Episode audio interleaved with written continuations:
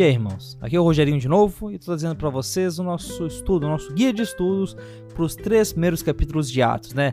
E espero que vocês já tenham ouvido a introdução que eu gravei. Ela tá um pouquinho grande, tá lá uns seus 12 minutos, mas vale a pena, ela vai dar mais ou menos o rascunho do que, que vai ser o livro e agora a gente consegue entrar direto nos capítulos. Mas vamos lá que já gastamos tempo nessa apresentação da apresentação. Bom, para começar, Atos do 1 ao 3. O que, que aconteceu antes desses capítulos? Bom, você pode falar para mim que não aconteceu nada antes, porque os primeiros capítulos do livro.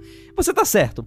Mas por outro lado, o que veio antes de Atos são os evangelhos, e especificamente o fim dos evangelhos, onde a gente tem Jesus morrendo, ressuscitando e prestes a ser exaltado. E é o que acontece aqui no comecinho de Atos, né? Você tem Jesus andando ali junto com os discípulos, então ele é assunto aos céus, ele é exaltado aos céus. Matias é escolhido. E aí tem né, a grande frase que, como eu falei na, introdução antes, é o resumo do livro. E recebereis poder, e admitir sobre vós o Espírito Santo, sereis minhas testemunhas em Jerusalém, Judeia e confins da terra. Bom, agora eles vão para Jerusalém primeiro. Ali em Jerusalém tem a escolha de Matias, a gente tem o Pentecostes, esse momento onde o evangelho é pregado para aquelas pessoas que estavam ali em Jerusalém, mas que não eram de Israel, e a gente tem a pregação de Pedro logo em seguida, ali no capítulo 2. O legal dessa pregação, uma coisa importante para a gente perceber é, ele cita o segundo capítulo de Joel, então você até pode dar uma olhada no segundo capítulo e ver como é que Pedro está citando ali.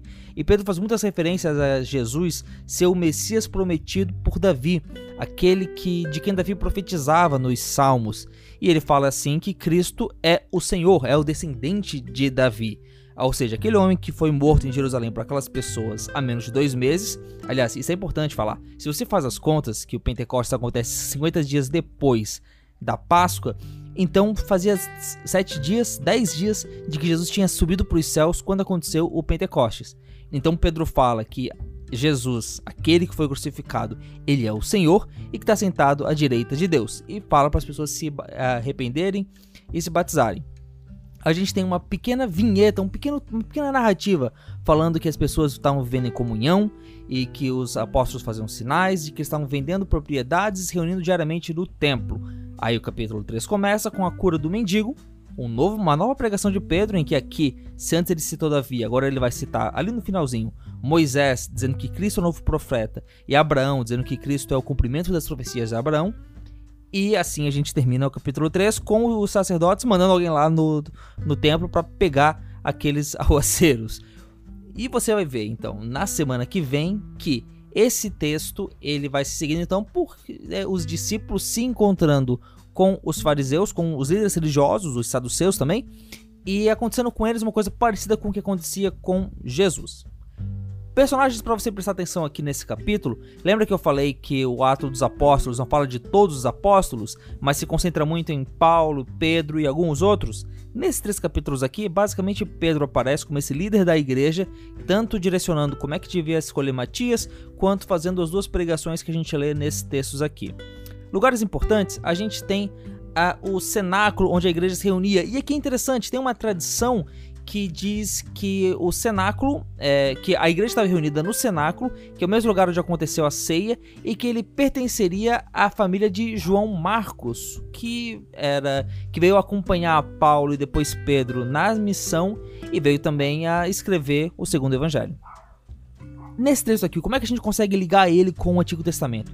Deixa eu falar rapidinho aqui sobre a Babel invertida que eu citei um pouco lá na introdução. Se você pegar ali o texto em Gênesis 11, você vai ver os homens querendo construir uma torre para fazer de si grandes e Deus manda línguas diferentes para eles para eles se dividirem. Aqui em Atos 2, a gente tem Deus vindo para a igreja, batizando eles com o Espírito Santo e colocando para eles línguas diferentes para eles falarem.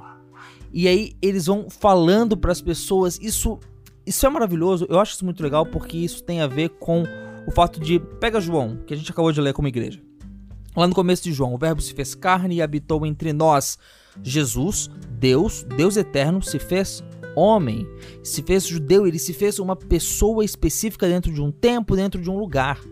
Agora a igreja, que é cheia desses judeus ali, que são os discípulos de Jesus, eles falam a língua das outras pessoas, eles se tornam como as outras pessoas. Lembra aquilo que Paulo fala? Me tornei judeu para com os judeus, gentil para com os gentios, na esperança de conquistar, de trazer para a fé alguns. Eu acho isso, eu acho que vale muito a pena você comparar o trecho de Babel com esse trecho de Atos 2. Outros trechos do Antigo Testamento que são citados: Joel 2, que é uma profecia ligada aos últimos dias, Salmo 16, que é um salmo que fala que o Messias não ficaria morto, que não veria corrupção, e o Salmo 110, de aquele que começa de o Senhor é meu Senhor, que coloca Cristo como superior a Davi. Para finalizar, a ligação com o Novo Testamento que a gente tem aqui nesse texto, com os outros livros do Novo Testamento, é que várias pessoas de outras cidades estavam ali em Jerusalém e ouviram os, o, é, a pregação do Evangelho. E especula-se que essas pessoas elas voltaram para seus lugares, algumas delas voltaram para suas cidades, criando as primeiras comunidades fora de Jerusalém. E assim que provavelmente começou a igreja em Roma e, e em outros lugares, pelo menos lugares que a gente vê no, em Atos e não vê ela sendo fundada por Paulo ou por algum dos outros apóstolos. É isso então, pessoal. Espero que essa introdução tenha ajudado vocês. E na semana que vem a gente volta com mais um guia para estudo de Atos.